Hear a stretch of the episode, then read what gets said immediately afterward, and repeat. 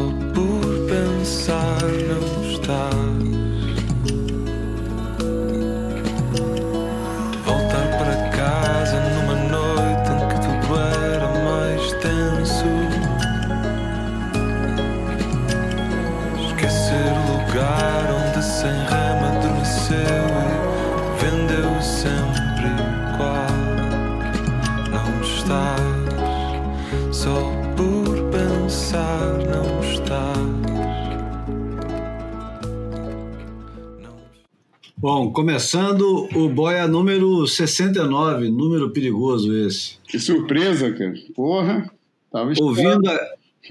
Começamos ouvindo o Nós Serve, Nós Serve, Nós Erve, que é o projeto do David Santos, o português, que tem um. Também tem outros projetos, um deles que eu já conhecia, o You Can Win Charlie Brown, que tem três discos, ou dois discos lançados pela Pataca Discos, que foi é, responsável pela trilha sonora do documentário é, Saca, a história do Tiago Pires. É, esse é o último disco do, do Nós Erve. É, uma palavra começa com N e é, é muito bom o disco inteiro. Recomendo procurar no, no no Spotify, sei lá onde, baixar, piratear, faz o que quiser, procura que vale a pena ouvir e. Todos os discos dele valem a pena, cara. É surpreendente, né? Ele é muito bom, cara. Ele é muito bom. É dos meus músicos portugueses contemporâneos, se não for o preferido, é dos três preferidos, cara.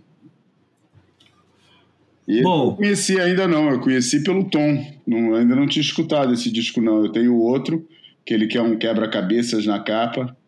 Trabalho maneiro, quebra-cabeça de madeira.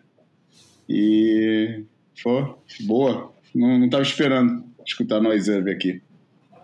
É, Para encerrar, vai ser ainda mais inusitado, principalmente porque começou. Mas esse é o Boia número 69. Hoje é terça-feira, dia 3 de novembro desse ano maluco que a gente está vivendo, 2020. Hoje é dia da eleição americana dia onde o, o mercado financeiro está em polvorosa, as pessoas que se preocupam com o meio ambiente, com o futuro, se vai haver futuro, se não vai, com a China, com a Índia, com o Brasil, todo mundo de orelha em pé hoje, preocupado com que diabos, e aqui o diabo entra bem, né? Que diabos vai acontecer? Estamos cercados pelo, pelo diabo por todos os lados. É, o Boia hoje começa com um convidado que já é um antigo frequentador do, do Boia, que é o, o Steven. Vou começar então, já que ele é o, o, nosso convidado de hoje, vou começar com um bom dia ao Steven. Como é que vão as coisas aí em Garopaba, Steven? Bom dia, Julião. Bom dia, João. Pô, tá. Vai tudo bem, cara. Tudo muito bem. É um dia lindo aqui, cara. Mar azul, céu azul, tá. Tá tudo ótimo, cara. Bom, bom dia, Bruno Bocaiúva, que finalmente deu o ar da graça dele, tudo certo? Tudo certo, João, amigos. Pô, desculpa aí a logística familiar aqui sempre me dando algum trabalho. E agora só falta João Valente. Já aí já é boa tarde, já não é mais bom dia. Aqui já é boa tarde, o dia tá lindo também, sol é um terral daqueles que tá tão terral que o Marta Amaral. Sabe como é que é? Tá tão forte o terral que o mar tá todo branco, mas não tá lá, não é cá. Tô vendo aqui da janela, nem me animei a pegar onda, que eu detesto pegar onda com esse terral forte pra caramba, cara. E, mas tá ótimo, o dia também tá bom, tá lindo, tem calor, ainda tá calor. E, enfim, aquilo que a gente viu na Nazaré esses dias que passou, só que sem o terral. Aliás, o que, que seria aquele dia com o terral, hein? Mas aquele dia, agora já entramos direto no primeiro assunto, já jogou as cartas na mesa. Eu só quero dizer também que aqui está um lindo dia e que hoje o mar está com aquela cor espetacular que fica poucas vezes no ano. Aquele é, azul, cobalto, sei lá, um, é uma coisa que fica entre o azul cobalto e o verde esmeralda.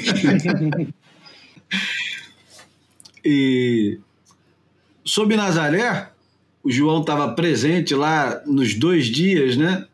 Carregando material para cima e para baixo, conversando com todo mundo, assistindo ao lado do Bill Sharp, o, e ele vai dizer quem é o Bill Sharp, por que ele estava ao lado do Bill Sharp. Dizem que esse dia foi o dia mais limpo da história, né? Para pegar onda, é, para filmar, porque normalmente nesses dias tem muito vento, normalmente nesses dias o, nunca está tanto sol, a condição nunca está tão, tão certa.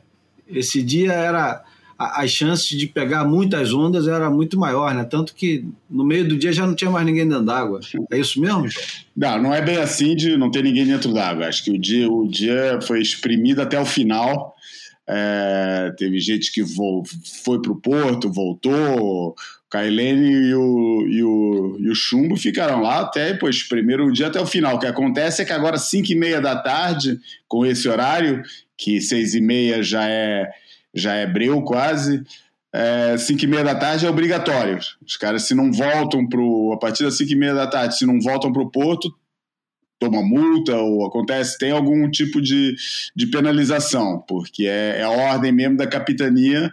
5 e meia tem que acabar a sessão. Não tem essa de que nem a gente que fica pegando onda até de noitinha, é, como é tão normal e tão gostoso, né? É, lá não existe isso. É, não sei se é com qualquer condição, naquelas condições, é, e pelo jeito que o cara, que o cara falou, o, o Lino, que é um, um dos manda-chuvas lá do, do, do, negócio, que o cara mais ocupado e mais solícito que eu já conheci na vida. O cara não deixa ninguém sem resposta para assunto nenhum. O cara trata de tudo. É, Lino Barruncho. E ele ele estava lá quando eu perguntei para ele com, só para querer saber a nível de produção, como é que a gente fazia, que horas aqui ia para o porto e tal. Ele falou: olha, a única coisa que eu posso te garantir é que 5 e meia eles têm que acabar, não interessa quantos estão na água. Bom, e isso realmente, cara, eu não sou, eu já fui muitas vezes a Nazaré mas não fui em todos os dias históricos. Por exemplo, não estava nem no dia do recorde do Coxa, nem no dia do primeiro recorde do, do McNamara, é, e teve vários dias assim que ficaram assim na, na, na, história do lugar que eu não estava. Fui em muitos outros grandes, aquele do acidente da Maia, eu estava lá, é, que teve uma onda enorme do Burle, é, fui em vários outros dias. E mas da minha experiência e do que eu perguntava para todo mundo, o que, que tornava aquele dia tão especial, é, todo mundo concordava que é muito raro ter um dia com uma ondulação tão grande e a previsão realmente era muito fora do comum e mais ainda com condição clean, sem vento. É, e aquilo que eu estava perguntando no, no, no, aqui no começo, pô, imagina se tivesse um terral, é que pô, um terral naquelas condições ia jogar a onda pelo menos mais um pô, não sei, mas uns bons metros para cima, que com aquele tamanho de onda e um vento soprando terral, pô, as ondas iam ficar ainda mais altas do que, do que a gente já viu. E realmente eu acho que eu nunca vi um dia com tanta onda gigantesca, cara. Eu, eu, não, eu não fico nesse, nesse negócio, nem tenho esse olhar para saber se é onda de recorde, se não é e tal. Eu acho que isso daí não é no olho nu que, que você vê hoje em dia. É, definitivamente não é. Mas às vezes tem os caras que falam, pô, essa onda é recorde mundial, essa onda, sabe, todo mundo já, já sai cantando essas no ato.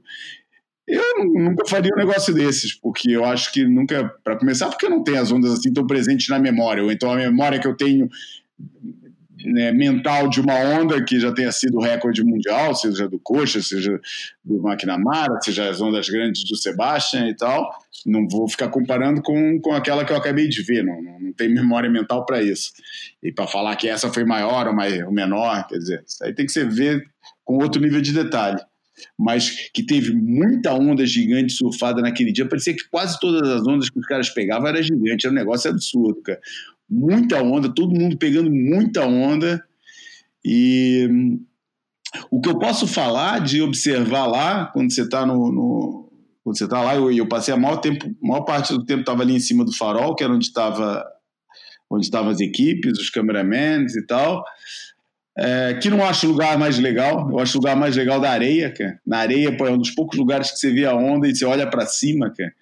É uma experiência muito louca ver, ver o mar da areia, apesar de você ter uma, aquela visão panorâmica muito mais geral de tudo que está acontecendo quando você está em cima do cliff ou em cima do, do farol e você sente as ondas batendo ali e tal, pô, né, na areia tem uma energia diferente, é, é muito legal ver da areia, mas é, são perspectivas diferentes, não tem uma melhor que a outra, o legal é, é ver um pouquinho de cada uma. É, mas o, o eu já nem sei o que, eu estava falando aqui. Eu tava, ia explicar alguma coisa sobre a, sobre, a, sobre a sessão que tinha acontecido e me perdi um pouco nessa história agora do, do melhor ângulo para observar. Ah, sim. Bom, eu já ouvindo. Observar. Só, só para falar que é, é, extremamente difícil se identificar os surfistas é, no, no, num dia como esse, principalmente, porque fica muito.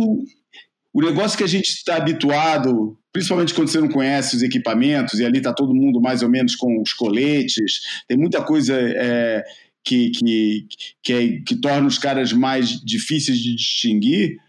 É, tem um fator que é aquilo que a gente mais usa para identificar surfista, que é o estilo, e que ali se perde totalmente. Cara. Tirando o caso de quem tem estilos muito distintivos, por exemplo, a Justine Dupont dá para ver quase sempre que é ela. É, mas eu acho que quem dá mais para distinguir é exatamente é, o Chumbinho e o Kailene, porque são os únicos que traçam um tipo de linha que ninguém mais está traçando lá. Cara. O tipo de linha que eles estão fazendo na, naquelas ondas, ninguém mais está fazendo. Cara. É o lugar onde eles curvam, a, a fluidez com que eles estão desenhando naquelas paredes, ninguém mais está fazendo. Tirando eles, cara, pô, fica muito difícil distinguir Nick Von Rupp de João Guedes, de. É, pô, fica muito difícil, cara. Pô, é de, até do, do Sebastian. Depois você começa a habituar, você começa, ah, aquele tá tudo de preto, a prancha é assim, a prancha é assado. Mas antes de saber isso, pô, você tem que ver muito, porque você, o que você vê é uma parede gigantesca azul e um pontinho quicando lá no meio, cara. E eles estavam quicando mesmo, apesar do glass, a, a, a superfície da onda não estava não tava lisa, é, tão lisa quanto que com aquela velocidade não fosse um fator. Era um fator claro, claro de, de, de trepidação, de, de balanço, de pulo. Os caras vinham de lá quicando parede abaixo. Agora, uma coisa que é interessante, você conversou com o Bruno no, no ao vivo que fez com ele no Instagram, é, identificar o tamanho da onda baseado no tamanho do surfista e no tamanho no, no, onde fica a base da onda é uma coisa que é muito confusa, né? Onde fica a base da onda em Nazaré, né? Se, e se é necessário chegar na base da onda em Nazaré, porra, é, é complicado, né? É se já vale a onda inteira, se precisa chegar na base da onda, se precisa alcançar, sei lá, parece que em Nazaré o, o, a referência é completamente diferente dos outros lugares. Em Jaws você chega na base ou chega no meio, cava, pega um tubo, completa a onda, né? É, cara. O... Em Nazaré parece que a, o objetivo é você se colocar em algum lugar onde pode, possa ser medido o tamanho da onda e aí, assim, conquistar recordes, etc e tal. Parece que é a única coisa que, que, é, que é possível ali, né? É, é lógico porra, tem toda a sobrevivência, o cacete. É meio arbitrário, é um negócio, eu acho um negócio totalmente arbitrário. Tenta se encontrar um nível de objetividade para lá, mas tem muito de interpretação, muito de. de, de é, diria que é subjetivo, mas é muito interpretação de determinados critérios que nem sempre serão os mais objetivos é, do ponto de vista matemático. A gente está falando aqui de medição, então a gente está falando de matemática, geografia, geografia, geometria. É, e, e, porra, e, e com a, comparar ondas, tamanhos de ondas, a gente está comparando o que? A altura, porque depois é assim, é tudo analisado pelo, pelo, pelo elemento altura. E o volume não conta para o tamanho da onda? O que, que determina o tamanho de uma onda? É só a altura ou é, ou é, ou é uma combinação de altura e volume? Porque o volume nunca é, é, é, é considerado. Então você tem um. Você tem uma, um, uma, um acontecimento, um fenômeno tridimensional que é analisado por uma, através de uma dimensão só. Logo aí, está fadado ao erro, né? Tem uma, uma margem de erro gigantesca. É, e quando você compara, você estava falando dos exemplos de Jaws, eu estou pensando em Mullaghmore agora, aquela onda gigantesca que o cara pegou no mesmo dia lá na Irlanda. É, pô, é muito mais fácil você determinar uma altura numa onda daquelas do que numa onda como a Nazaré, né, em que é, tem uma a, a, base é uma coisa gigantesca e tem você acha que está na base, mas no fundo, se você pensar bem, é muito raro as ondas que os caras pegam, não é, ondas, não é aquelas ondas que só quebram no inside, mas as ondas que os caras pegam, é, elas acabam. O lip bate quase sempre no meio da parede, nunca bate no fim, ela nunca dá a volta completa. Né? Então, o que, que determina realmente o, o tamanho da onda? Eu acho que é mais uma. Sabe, é, é, uma, é um critério que foi forjado para justificar a entrega de prêmio, para justificar números, para justificar títulos, mas que, na verdade, é muito difícil você alcançar algum nível de objetividade. Né? É, vai ter sempre um fator de interpretação muito grande, a não ser quando a coisa seja evidente demais. Cara. É, e isso cada vez acontece menos, porque uma vez que as arenas estão tá cada vez mais reduzidas, realmente Nazaré, pela frequência e pela, e pela, e pela dimensão que as ondas têm, acaba sendo a escolha de quase todo mundo cujo objetivo é. Quer dizer, onde o recorde é um dos objetivos, não vou falar que é o único objetivo, mas onde o recorde seja um dos objetivos, Nazaré é o lugar de escolha. Então, pô, começa a ficar muito igualitário. Eu não sei como é que eles vão analisar essas ondas que aconteceram quinta-feira passada e conseguir encontrar diferenciais ali que sejam objetivos. Ter a ver com ângulo, com, com um monte de situação ali, depende da foto que for. Né? Se depende da foto que for, qual é a realidade disso? Se depende do ângulo favorável, qual é a realidade disso? Qualquer fotógrafo sabe que a escolha de um ângulo cria uma nova realidade naquilo que você está retratando, né? Por isso. Total, total. Eu acho que é essa questão que você falou, é ângulo e base, né? Eu acho que e dos ângulos mais usuais que a gente costuma assistir as ondas de Nazaré, você não consegue determinar a base, parece que o oceano inteiro dobra, né? Então, assim, você não, não, não consegue estabelecer um marco ali, né? Como se, em contraponto a essa onda da Irlanda, que é uma onda mais cilíndrica, né? Você vê que onde, onde a, o lip termina de, de quebrar, está estabelecida ali a base da onda com, porra, com muita facilidade, né? Exatamente. Do ponto de vista do olhar, né? Uhum. E Nazaré tem isso que você observou bem. Ela parece que é uma, é uma vaga oceânica, né? Então, assim, às vezes o lip ele quebra e, e vai na, na, base, vai no meio da onda e não vai até o ao final dela, né? Uhum. Ele, ele, ela vai desmoronando em etapas, né? Parece até chegar no cliff, né? Até chegar no penhasco. E conforme os caras vão aprendendo a lidar com a situação, né? Eles vão aprendendo a driblar o lip, né? Então a chance do lip pegar é, é quase nula, porque os caras estão sempre meio que fugindo do lip, né? Eles estão ou indo pro rabo da onda ou indo para a base da onda, mas sempre no objetivo de fugir do lip que é, deve ser, porra, mortal, aquele, aquele lip que às vezes nem é lip, nem é só um espumão gigante com a força que deve ter, que é ridícula.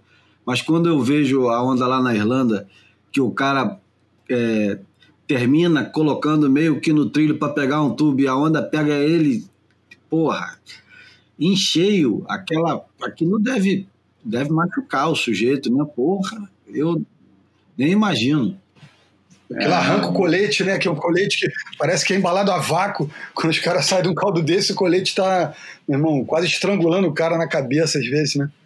O Jaws também, né? Porque é. Jaws também tem esse negócio, porque o cara, ele cava, perdeu o time da onda, ou se não começou a descer e perdeu o time da onda, o Lip engole ele, é...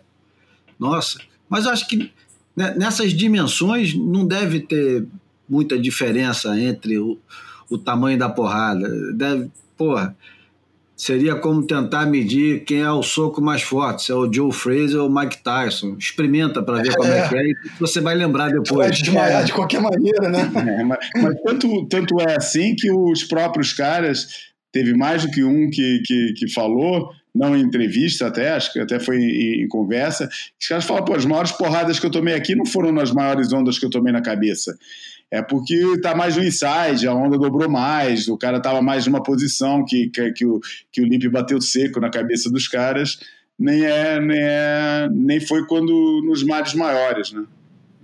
Por isso. O... Mas isso ocorre sempre, né, João? Se você for ver, o Mark Fu morreu numa onda que era pequena, Verdade. comparada com outras vacas que ele teve. O mesmo com o Sion, Milau, é, o Sion, é, né? É. é. O, é, é, e... o próprio, principalmente aqueles que morrem porque bate na, na, na bancada, né? O Malik, essa é. turma assim. O Todd Chesser, eu acho que às vezes a onda te pega de um jeito, né? Que não. É que nem isso, isso é normal. É, é que nem pedra voando no para-brisa do teu carro, né? Podem voar mil pedras, mas vai ter uma que nem vai ser a maior, mas que vai tocar naquele ponto que, que, que vai quebrar, vai estourar o teu vidro, né? Isso mesmo. Agora, Steven, você que está caladinho aí, só se manifestou agora, é, tem o, o, o, lado negro da Nazaré e que é falado, mas não é falado, tem um, um código de silêncio em relação ao, ao lado negro da Nazaré que a gente só foi descobrir agora. Eu, pelo menos, eu acompanho com, com, com certo interesse. Mas sempre vejo aquelas ediçõezinhas onde aparecem as melhores ondas, não fico o dia inteiro acompanhando o que está acontecendo e tal, prefiro ver depois o que aconteceu. E eu não conhecia histórias de disputa e de briga e de nada. E de repente, esse ano, primeiro a, a revista inglesa Wavelength é, faz um, uma reportagem dizendo que a fúria chegou às ondas gigantes de Nazaré, é, sem citar o nome de ninguém, mas dizendo todo mundo que estava lá, que é engraçado, né? é, vai é, insinuando que houveram, que houve, que aconteceu uma porrada de, de pequenos incidentes. Aí diz que um pulou no jet ski do outro, o outro saiu na porrada com um, a, a outra.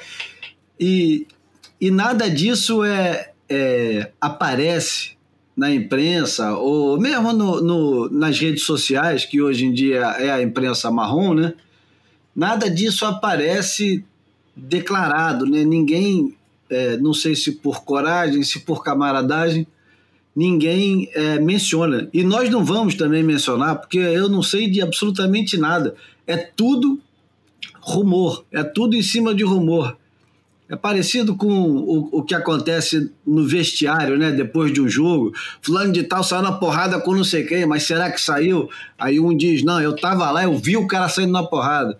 Aí o outro diz, não, isso não acontece. Aí duas semanas depois o, o, o cara diz, ah, esse cara é meu irmão, nunca saí na porrada com ele, dou minha vida por ele. Ô, Steven, o que, que, é verdade disso aí? E aonde é que foi parar a alegada camaradagem de Onda Grande, cara? Boa pergunta, Julião. Bom, eu tava quieto aqui, quietão, porque, cara, essa história de recorde me dá um bode, mano, de recorde mundial, se a onda tem 68 ou tem 72. Vocês mesmos todos já falaram, é tão subjetivo. E, e só altura não quer dizer nada, né? Tem onda que é muito mais volumosa, muito mais cavada. E eu não sei, eu posso eu posso, não sei se, se, muita gente concorda comigo, mas honestamente, assim, ver um dia como Nazaré, agora eu não consigo assistir o dia inteiro, ficar ali olhando. É um pouco boring as ondas. Os caras descem reto e vão descendo, trepidando, é, tentando sobreviver. Eu acho que parece que o cara tá descendo uma montanha de snowboard meio sem controle, assim, sabe? Eu gosto de ver os highlights, mas depois de um tempo, eu acho que cada uma onda é igual a outra, é tudo meio que igual, assim. Eu acho que é uma coisa que pressiona mais quem não, quem não surfa pelo tamanho da onda e tal, mas eu acho muito mais interessante ver um, um campeonato com tubos ou manobras, uma coisa mais técnica, né? E isso é minha opinião pessoal, né? E por isso mesmo que essa história da, da, das brigas, das disputas, para mim foi a coisa mais interessante do dia, desse dia em Nazaré. É, é, cara, eu vi, eu tava lendo a, a, matéria da Wavelength e depois o Beach Crit repostou e alguém comentou lá é, que a é, Nazaré é, representa tudo que há de errado com o surf, né? Um cara comentou. E eu acho que o que a gente está vendo em Nazaré agora é o que a gente viu no, nos primórdios do Towin Jaws. Lembra quando meio que abriu ali Jaws? Primeiro era só o Laird e a turma dele, e depois começou a vir. E eu lembro que teve um swell que tinha 40 jets na água disputando é, as ondas, e foi um, era um circo, e teve porradaria no estacionamento também, de havaiano com não sei quem, um que achou que o cara tinha rabiado, e o Laird famosamente proclamou que nunca mais ia surfar Jaws porque a onda tinha sido destruída pelo crowd e por essa coisa do jet ski. É, e obviamente a galera começou a remar e as coisas mudaram um pouco, mas teve um ponto assim de caos que eu acho que a galera até se uniu para tentar organizar e eu acho que a gente está vendo isso um pouco em, em Nazaré no momento, porque tem toda essa hype, toda essa tensão. E os caras estão ali, todo mundo tentando pegar a maior, porque é isso que vai aparecer no final. Né? Quem que pegou a maior? Quem que pegou a maior? Quem que foi os highlights, né? E, e aí tá todo mundo... E aí não tem mais camaradagem, né? Ninguém tá ali para se divertir ou para por adrenalina. O cara tá ali porque se ele pegar a boa, ele vai garantir o, o patrocínio do ano que vem, né? E aí, aí acho normal ter ter disputas, né? Como você falou, Julião, é, a gente sabe o que aconteceu, mas ninguém, ninguém é, vai on record, né? Ninguém quer falar oficialmente o que aconteceu, né? E o que está acontecendo é o seguinte: os atletas teve umas brigas lá, disputa por ondas, né? Mas os próprios atletas é, fizeram um esforço enorme para que essas, essas histórias não vazassem. A organização do, do campeonato, eu fui lá ver de novo a, a live no YouTube, eles apagaram, eles editaram, eles apagaram a parte onde os jets se juntam no outside e, enfim, um surfista pula em cima do outro, são, trocam os socos e tal. E os caras apagaram essa imagem do YouTube da, da, da transmissão live que está lá. Então houve um esforço dos envolvidos para que essa história morresse. Eu até entendo, né? Para que isso não virasse uma história maior do que as ondas. E, e, e eu acho também uma coisa que, que, que vai até da nossa responsabilidade, né? Tem um cara que, que que agrediu um brasileiro e que se essa notícia sai, esse cara vai virar inimigo público do Brasil. A gente já sabe como é o negócio, né? E teve até surfistas brasileiros, meu, que trabalhando para que essa notícia não saísse, porque isso ia virar um, um, circo, né? E por um lado eu entendo, mas por outro a gente volta àquela história, né? O, o, os jornalistas de surf são tão próximos aos surfistas que, que se veem nessa, nessa... um corporativismo, né? Assim, de algum... Isso, que, que pô, vem um surfista e te pede, por favor, não fala nada. Entendeu? E aí você. A, a pessoa é tão próxima, precisa daquele cara para trabalhar, e, e, aí vem os caras da, organização, porra, mano, a gente fez o maior esforço para que fosse um puta sucesso. Se vazar essa história, só vão falar da briga, vai ser mau negócio. E aí acaba caindo a responsabilidade em você, né, jornalista.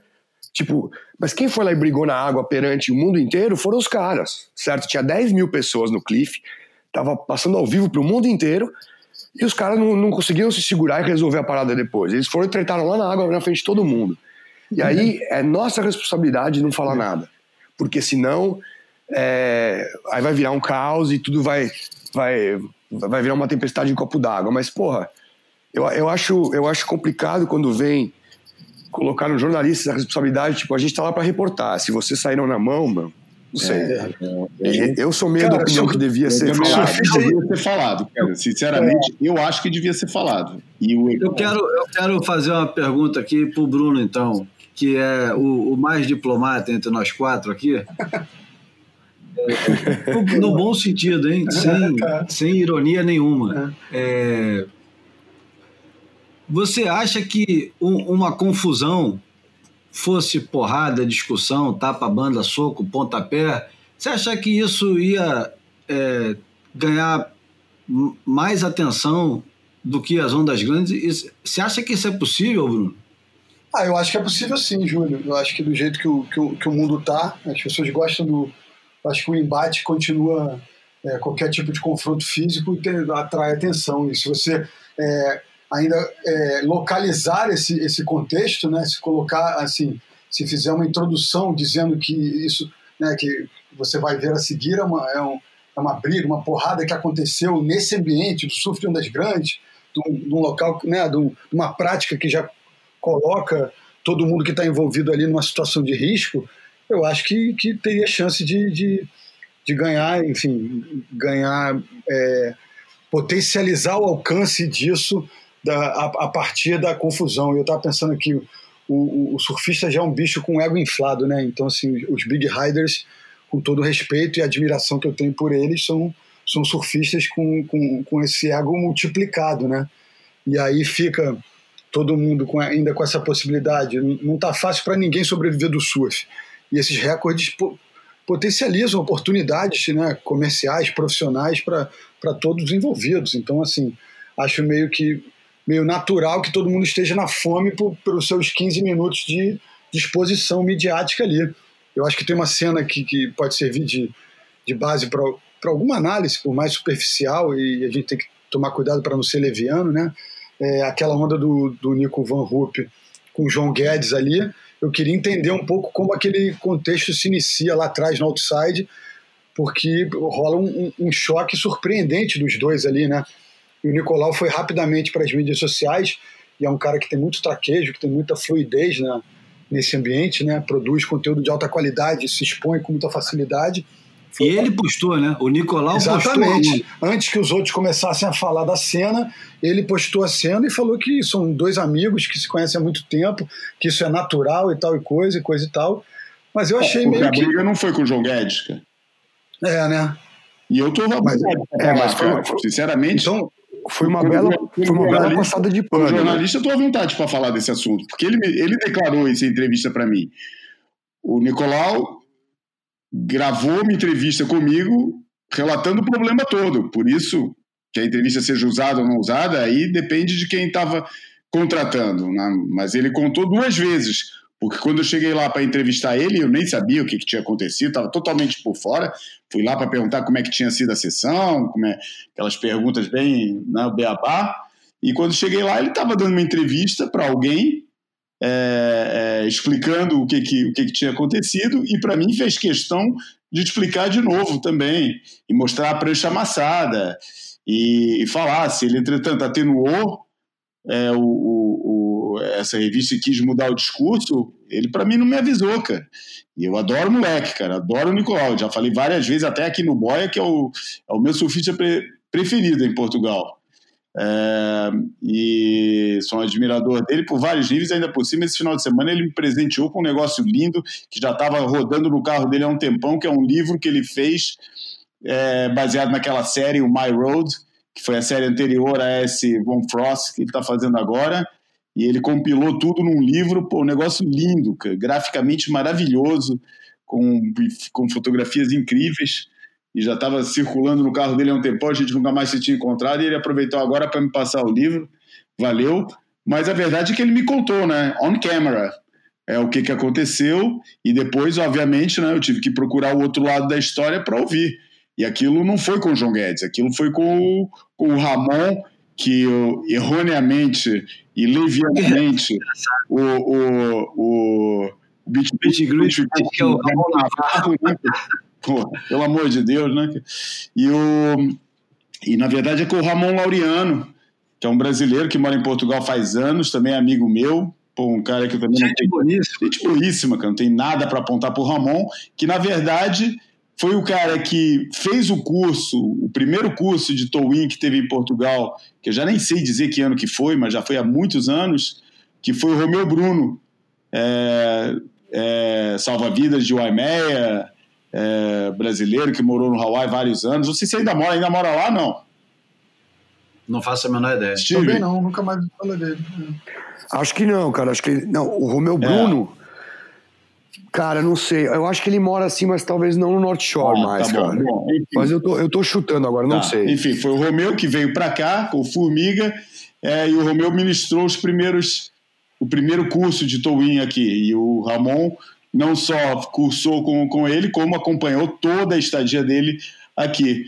E aí, no segmento disso, ele formou a Jet Resgate, que é a grande empresa de, de, de formação de surfista de towing que existe em Portugal. É a que mais ministra curso, é a que mais, é a mais ativa, e formou todo mundo, incluindo, não sei se o próprio Nicolau, mas com certeza o Serginho Cosme, que é o piloto que estava com o Nicolau, que também é outro. Só tem gente boa nessa história, isso é o que é mais engraçado, cara. Só tem cara que eu gosto nessa história, eu gosto de todos, cara. Mas a verdade é que rolou essa tensão, e segundo o Nicolau me contou, ele teve uma manhã ruim, que ele chegou de lá, ele chegou lá naquele mar e estava babando, né, como qualquer um daqueles caras, louco para pegar uma bomba, e ele teve uma manhã super ruim, não conseguiu achar nenhuma bomba, não, não, não desceu, não estava feliz, até ele me contou que até cedeu a corda para o Scooby um tempo e, e ficou observando, fazendo resgate, não sei. Ficou lá é, parado um tempo e depois voltou.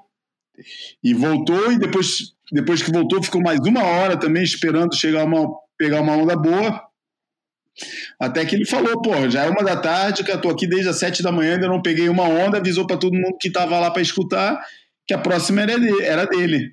E eu acho que o Ramon não estava lá quando ele falou isso. Né? E, e, e daí, a hora que ele pega aquela onda, é, o Ramon coloca o, o Guedes na mesma onda também. É, eu não sei o que, que se passou lá. O Ramon, depois, para mim, falou que o, o, o, Nicolau e o Serginho já tinham tentado entrar em duas dessa série e, e, não, e não, já tinham ameaçado e não foram. E depois, quando ele entrou naquela, ele já estava pronto para deixar o Guedes e, e largou o Guedes. Mas o que aconteceu, seja como for, já tem essa visão aí, essa, essa, essa dupla visão aí, a do Nicolau, ele falando que a onda era dele e tal, o, o Ramon falando que ele já tinha tentado e que ele não tinha escutado nenhum aviso desse. É, ali não tem prioridade para começar logo por aí, né? O negócio é muito, não, não existe prioridade, tá todo mundo ali caçando, é, todo mundo querendo é, é pegar a a bomba e não, não, não tem muito critério. É, e daí, quando eles fazem o resgate, caem os dois, né? Cai primeiro o Guedes, que estava, na verdade, ele estava tentando é, sair da trajetória, estava tentando sair da, da, da, onda quando viu que o Nicolau estava lá, e só que, pô, você viu como é que cara, os caras vinham quicando ali, né? O controle ali era mínimo, né, cara? É, e.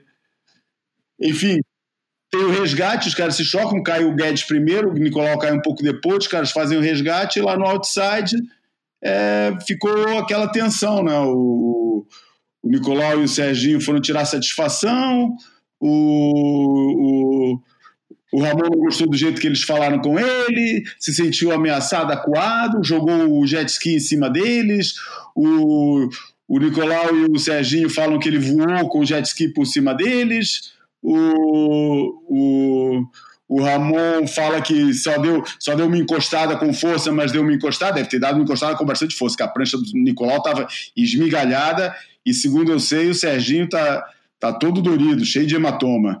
É, porque o Nicolau, quando viu que ele estava vindo para cima, se jogou na água.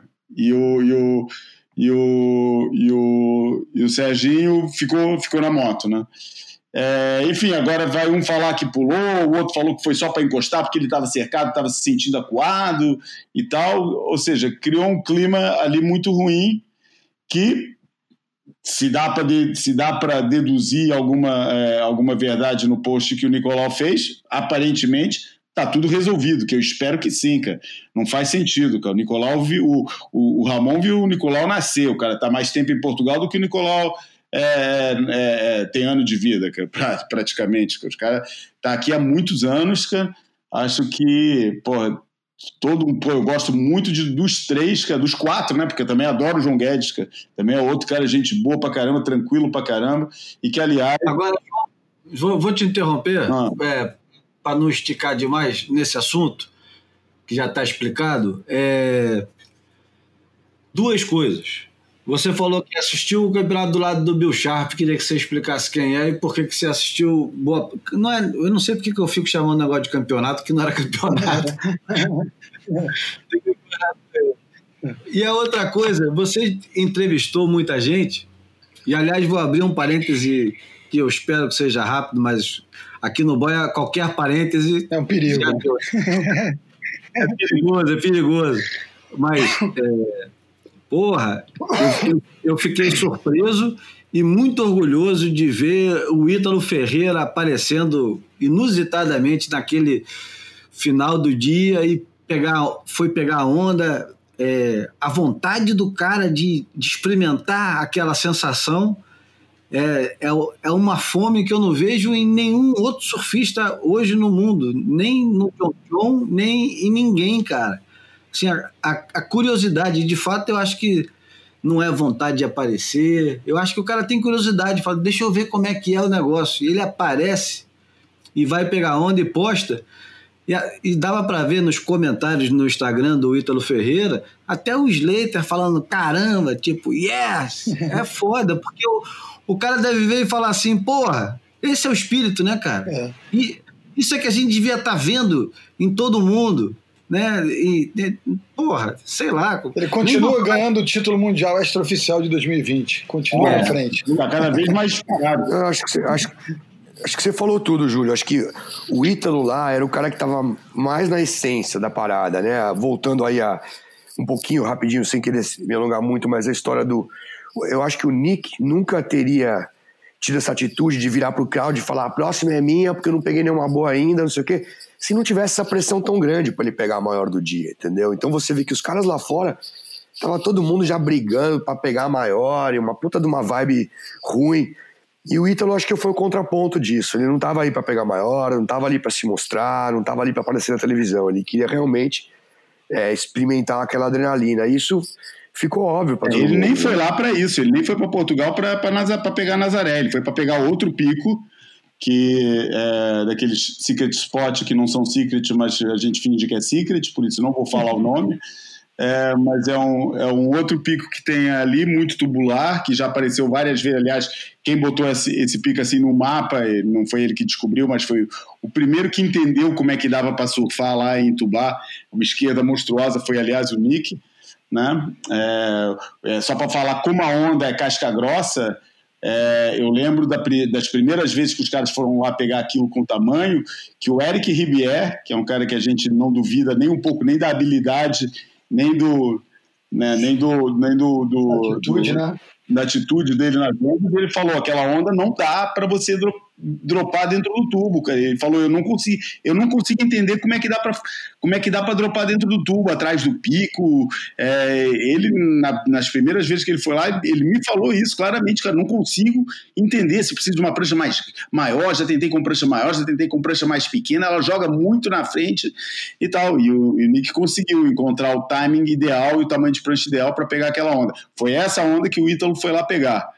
É, e depois, quando ele saiu do mar, é, o Chumbo começou a mandar mensagem para ele, a, a, a, chamar ele para Nazaré e ele resolveu ir. Foi assim que ele foi aparecer lá. Mas é, o, o, eu também concordo com esse lado do, do, dele. É muito natural. Eu entrevistei, você perguntou quem que eu entrevistei. Ele, obviamente, foi um dos que eu entrevistei, porque eu estava trabalhando para a WSL. Então, mais ou menos, eles, eu ia pegando quem eu quisesse, mas eles tinham um, um, uma lista dos prioritários, os caras que a gente tinha que falar de qualquer jeito. É, e, o, e quando o Ítalo apareceu, obviamente, é o campeão mundial deles, era um deles. E o Ítalo, daquele jeito dele, porra, super natural, nada ali parece forçado, cara. Ele é, o, porra, ele é a definição do, do Stoke para mim, cara. O, o, moleque é muito amarradão nas coisas que ele faz, cara, e, e, e, faz por isso mesmo, cara, por prazer, só que une o prazer, o, quer dizer, o, o agradável ao útil Já que ele faz, pô, que, que filme, que fotografe, que, que faça tudo, que ele tem ali é, é o sustento dele. Mas o, o que dá, o que parece é que se ele não tivesse isso tudo, mas tivesse o mesmo tipo de, de fundos, mesmo, os mesmos fundos que ele tem hoje em dia, pô, eu acho que ele faria do mesmo jeito, porque ele é muito amarradão. Só que uma parte que não saiu na entrevista, que eu vi, pelo menos naquela que eu vi publicada na WSL, é, com ele, que eu, que eu, que eu perguntei para ele, é se aquele tipo de experiência acrescentava alguma coisa no que é o verdadeiro trabalho dele, que é o surfista de competição. Ele fala com certeza que é, principalmente em, nas ondas mais pesadas do tour, pipeline, chopo, é, às vezes feed e tal, Pô, que ele fala que é depois de pegar Nazaré, cara, o nível de confiança dele triplica para essas ondas, cara. Parece tudo brincadeira perto daquilo, cara. Então ele usa muito aquilo para trabalhar principalmente o lado mental. Ele fala que tecnicamente realmente não acrescenta muito, mas a nível de, de mental, de controle, de, de, de, manutenção da calma, de, é, de, de foco, é, de autoconfiança, que ele incorpora muito a experiência desse tipo de onda no, no, no é, na, fórmula de competidor que ele aplica para se tornar campeão do mundo, como a gente viu. Né? E sobre, sobre as entrevistas, eu ia perguntar. Os caras, eles têm a noção exata do tamanho da. Quer dizer, exata ninguém tem. Mas os caras têm noção do tamanho ou de como a onda vai impactar no fundo quando quando ela vai subir de verdade, eles, muito principalmente, tempo. Eles muito principalmente tomam cuidado com a trajetória. Porque tem três picos bem definidos ali, que inclusive aquilo é toda uma dinâmica, que é bem interessante de você assistir, é, que é uma dinâmica formada entre os pilotos, os surfistas e os é, spotters, que é o pessoal que fica em cima do farol é, e em outros pontos da falésia, dando indicação da série, qual é a maior da série, é, onde é que está vindo e tal. E tem três picos definidos. Tem o pico 1, que é aquelas são as esquerdas, onde vem aqueles chamam de Big Mama, né, as grandonas, aquelas esquerdas que vêm lá de trás, bem da frente do farol, do, é, do, do, do forte, e, e, entram ali mais encostadas na pedra, onde essas aí é proibido quase você quer pegar à direita. Depois tem a outra, que é o Pico 2, que é um pouco mais do lado, que é onde a maioria das ondas são feitas. É, e depois tem o Pico 3, que é o mais afastado, um pouco mais para norte, onde é, a, a, maioria das ondas acaba sendo direita ali. E, e, e, fica assim essa, essa dinâmica. Os caras ficam permanentes, inclusive uns até bem secretos. Os caras falam baixinho para o spotter do outro, porque cada um tem um. Cada, cada surfista tem um spotter é, ou tem um spotter que faz para dois e tal. Mas os caras tem uns que ficam falando baixinho, tipo, porra, a terceira é maior, olha que aquela dupla tá chegando perto, vai pelo outro lado. Os caras ficam tentando é, é, orientar a estratégia para ser o cara deles que pega as bombas e eles comemoram, quando os caras pegam uma bomba, eles comemoram do lado de fora como se estivesse lá dentro. Eles é, é tudo uma equipe só, o spotter, o surfista e o piloto. É uma dinâmica interessante que, que acontece ali. Agora, eles principalmente, respondendo a tua questão, eles principalmente estão preocupados é com a trajetória, cara. É, a trajetória por aquilo de que estava se falando, que o Bruno estava mencionando, de não ser, não ser pego pelo LIP, por um lado, é, e de evitar cair em zonas de difícil resgate. É, tentam não prolongar demais o, o, a onda, não chegar muito até o final, não ir para lugares de onde tem as correntes que eles já sabem quais são as correntes que começam a empurrar para as pedras, porque, cara, depois que você está ali no inside, cara, pô, para voltar, quando, tirando todo o perrengue de tomar na cabeça e apanhar e tal, tem a, o voltar, né? Às vezes, pô, o nego fica uma hora para conseguir furar no mar daqueles, fica ali passeando de jet ski de um lado para o outro, tentando é, arrumar uma brecha para passar. Por isso fica aquela dinâmica toda acontecendo ali. Entendi. Né? Agora só falta você falar do Bill Sharp. Ah, eu não assisti o campeonato lá do Bill Sharp, que é o Bill Sharp.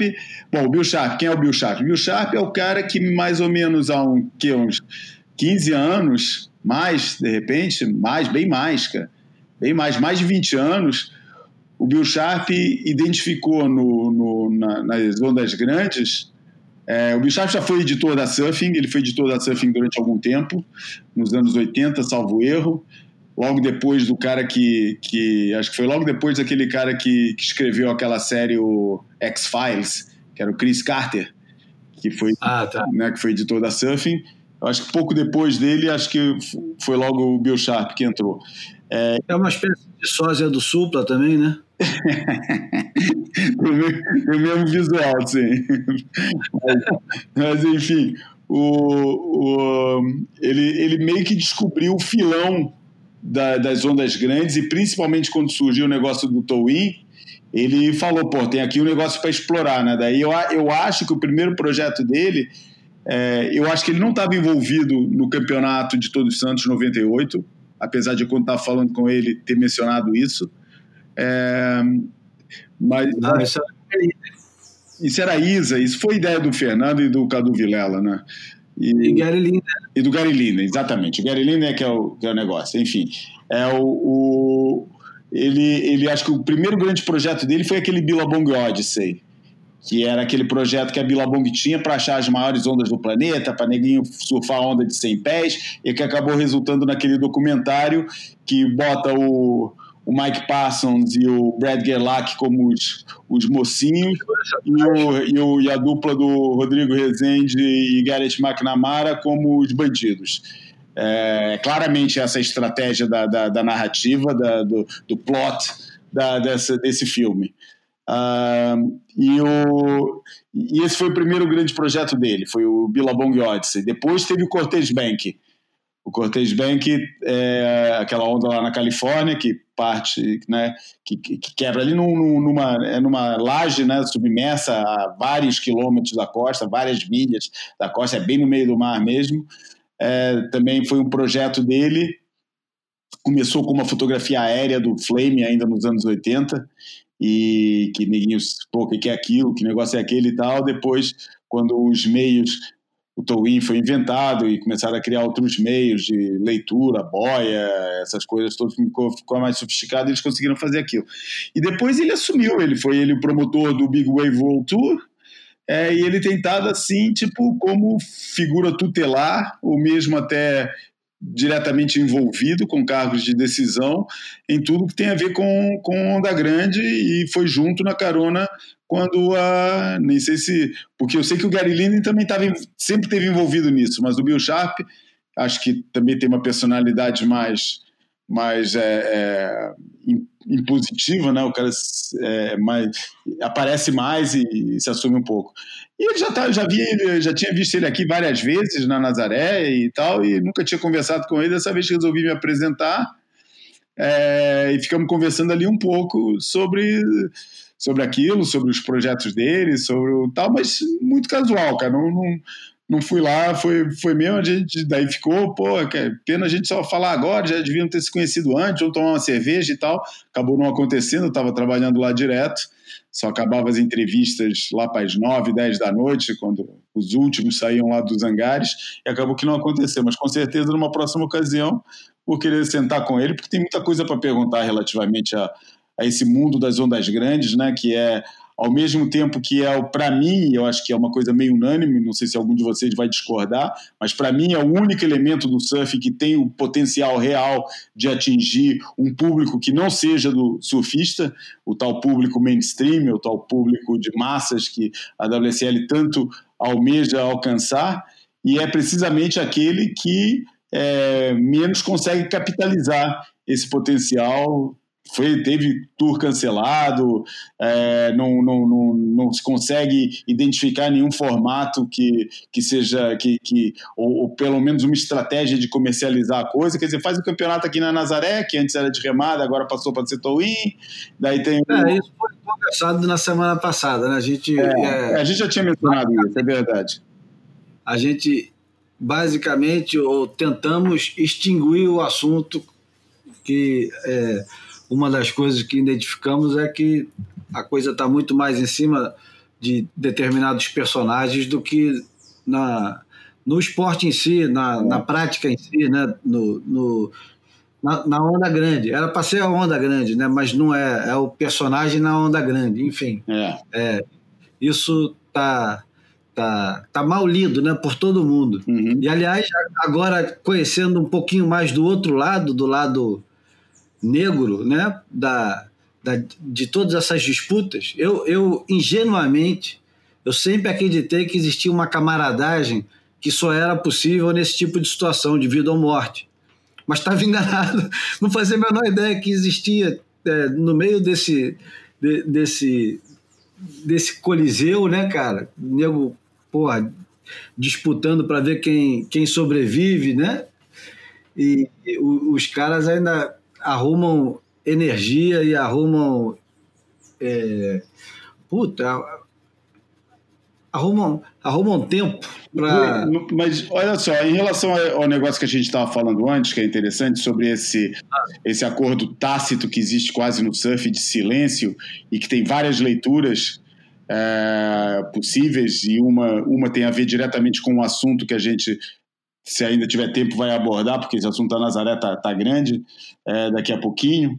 Vamos tentar ir rápido para ele e tentar fazer, tentar finalizar, que eu acho que a gente já, já ficou muito na Nazaré, mas só para falar que é, o que acontece, o que, que acontece é, com, quando tem esse acordo entre os é, entre o, os players né, do, do, que são do meio é, e, esse, esse conluio que existe de silêncio em volta da coisa. O que acontece é que vem um cara de fora e vai contar essa história, entendeu? Ah, é, eu já vou tentar chegar no exemplo para tentar deixar a deixa para o próximo assunto, por isso vou guardar o exemplo agora.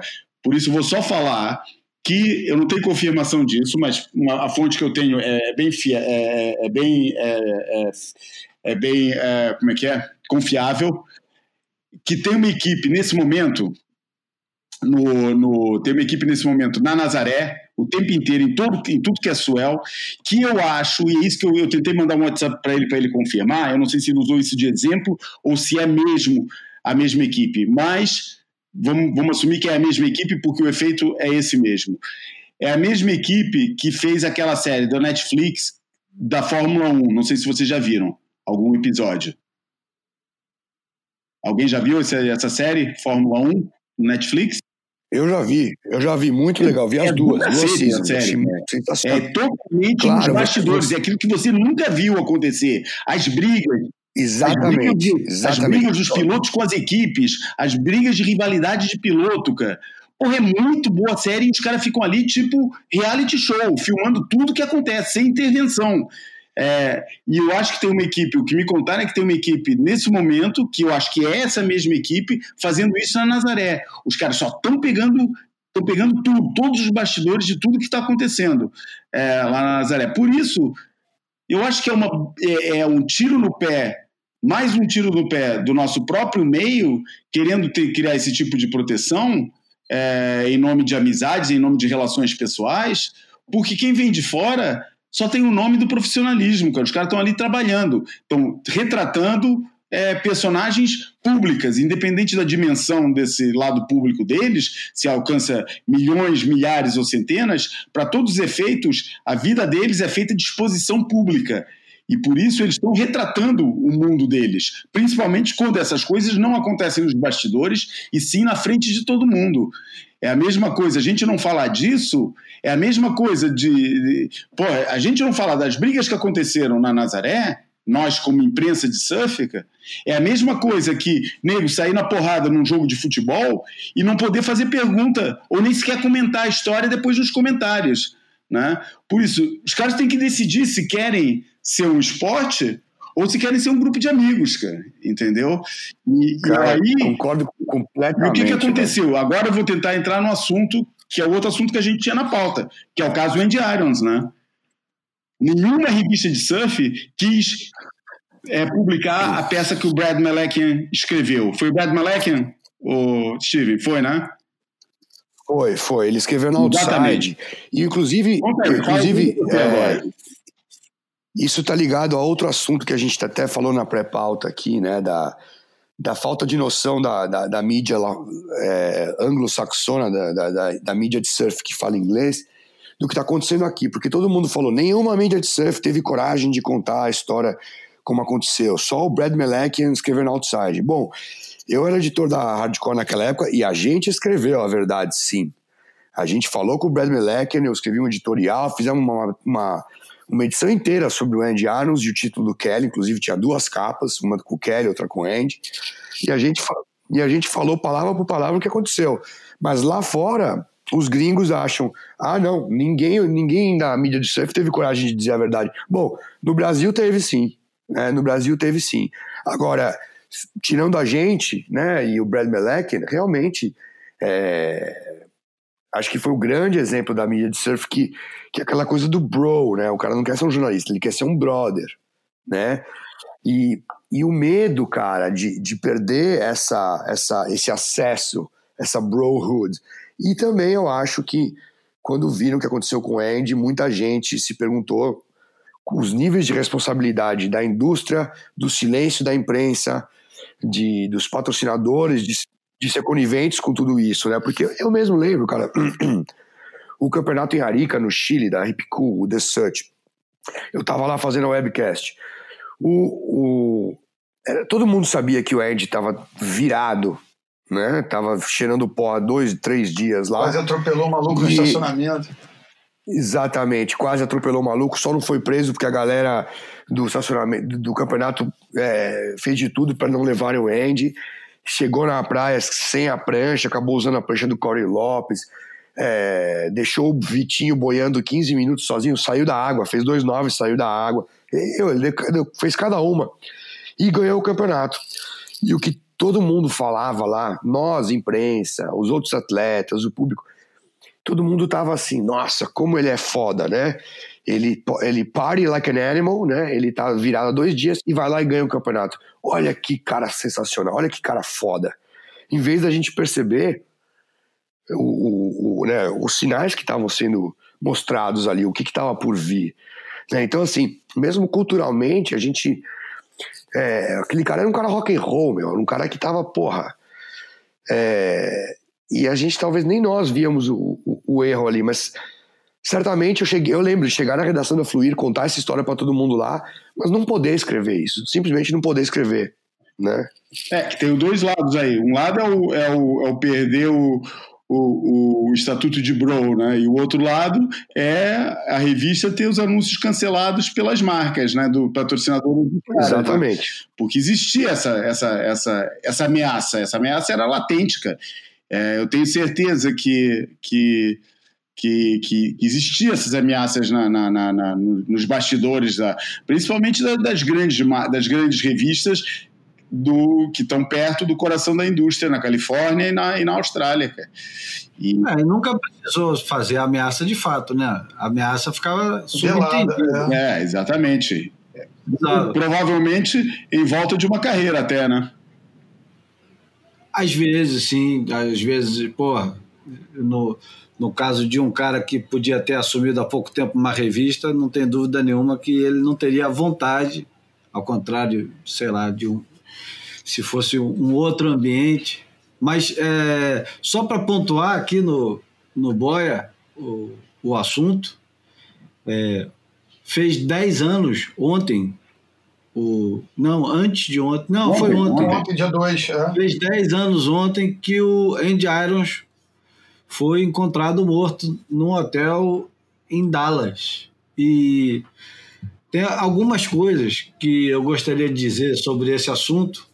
Uma delas, que pode parecer sem muita importância, eu recebo todo. Eu recebo, não, eu assino centenas de pessoas, milhares de pessoas assinam um, uma, uma cartinha que recebe por e-mail toda segunda-feira de, de esportes.